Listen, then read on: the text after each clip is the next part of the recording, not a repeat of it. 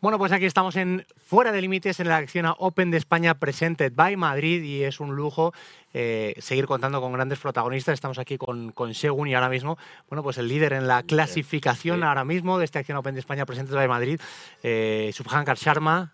Hi, thanks for being here with us. Thank you. And congratulations, what an amazing day today. Could you let us know how did you feel today here at the Club de Campo Villa de Madrid? Yeah, it was amazing. Um, you know, I have good memories. And I've said this before. Two years ago, I finished third here, and that was my first time to Madrid. And you know, absolutely loved loved playing here. The course really suits my eye.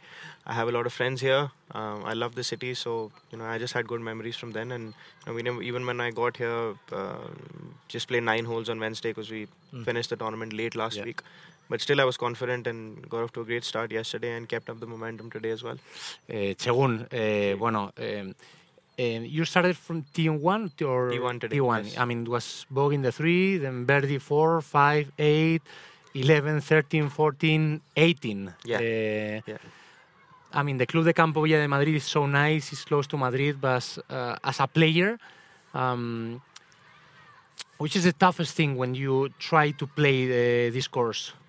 I think the most important thing here is to find fairways. Yeah. Um, the rough is quite thick and the greens are very small. And I know for sure as we go into the weekend, they'll only get firmer and faster. So if you are coming out of the rough, it's not easy to stop it. And um, from what I remember two years ago, the pin positions are also going to be in in uh, tucked position, so it's going to be four from the right or three from the left. So hitting fairways is most important. And I think the elevation here, a little bit of elevation, um, changes how the ball flies and affects the spin rate a little bit. So you just can't stand in the fairway and pick up pick up a club and hit it. You got to see how the wind is. You got to see how hot it is and how far it's flying. So it's a lot of thinking before you hit shots here. So it's it's one of those courses that you really need to think your way around this course. You just can't stand and hit a shot. Um, you got to be very very alert as to what you're doing, and I think that's my style of play, and I really like it. Did you feel, did you feel the difference uh, between Madrid and, for example, last week in Scotland, how the ball is flying? Yeah, yeah, absolutely. I mean, last week was cold as well, so the ball was not flying a lot. Uh, but this week, I mean, even here, when you get up in the morning, it doesn't fly as long. It flies yeah. as it would in on sea level. Mm-hmm. But as the day progresses, when you get to 12 o'clock, it shoots up. So it goes 3, 4, 5, 6% longer sometimes.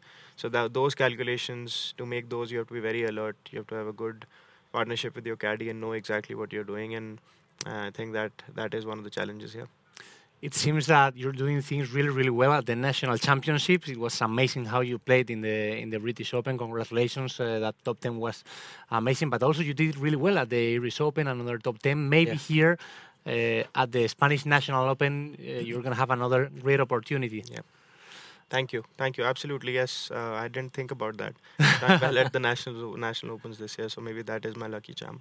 Uh, well, I mean, I mean, the British Open is a major. We we, yeah. we don't when yeah. when we speak about the British, we don't think about the national Open, but at the end, uh, it is a national Open. Yeah. At the end of the day, it is a British Open. I get it. Um, but yeah, I, I, like I said, I've had good memories from here. I've done well here before.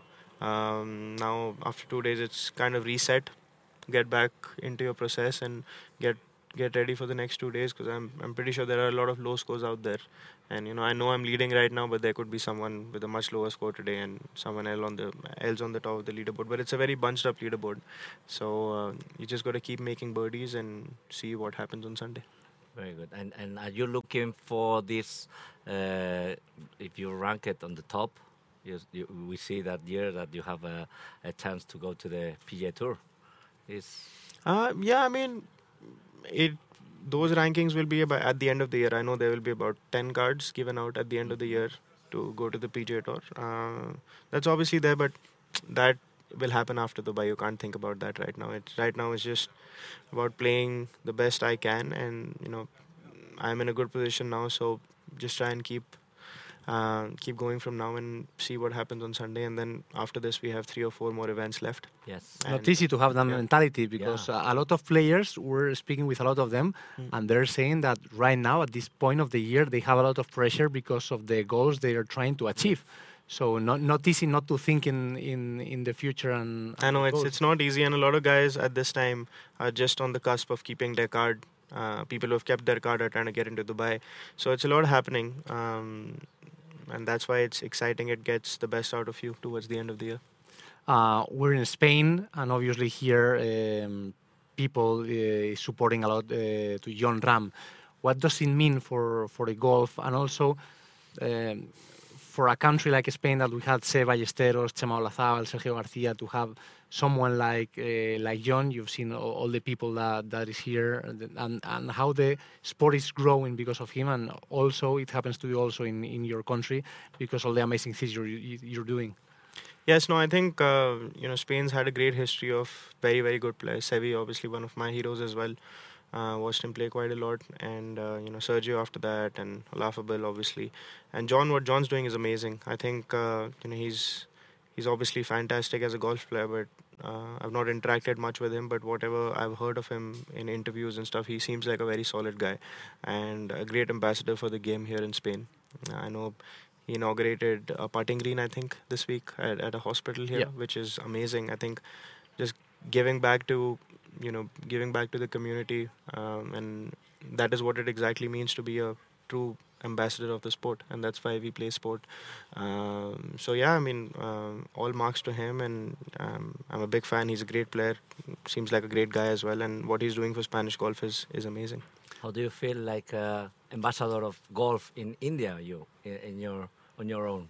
Yeah, yes. Um, you know, it's a growing game in India. I forgot to answer that question. It, it's a growing game. Uh, for sure, we've also had many great players back in the past. Uh, you know, Jeev was Jeev Milkha Singh was one Milkha of Singh, yes, yeah, he won many times out here. Uh, played here for many many years. He was definitely the flag bearer uh, for Indian golf, and he kind of showed us the path. Uh, but he was still two generations be- before me. The guys I kind of grew up seeing and and playing uh, where I walked with them were guys like Anirban Lahiri. Mm-hmm. he played on the PGA Tour for a very long time. He's a very dear friend. Um, uh, he's he's playing in LIV now, and you know doing really well there as well.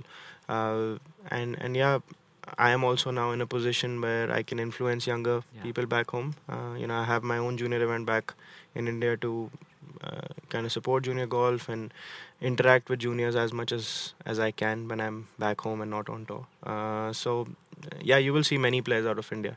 Uh, the golf's really growing we have so many opportunities. Obviously, population wise, we have a very young population, a lot of young kids who want to take up the game, and uh, hopefully, you'll see many, many more kids coming out. I know some Europeans are going to play in the new uh, tour in India, no? You have a, a, very good tour in India. Yes, we have. We have the Indian tour, which has world ranking points as well. Um, you know, that's where I played when I started when I turned pro 10 years ago. I played there for three, four years almost.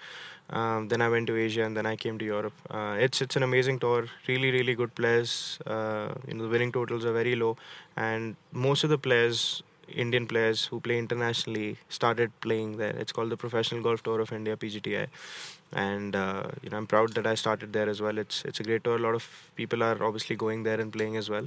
Um, the competition levels are high. The courses are great.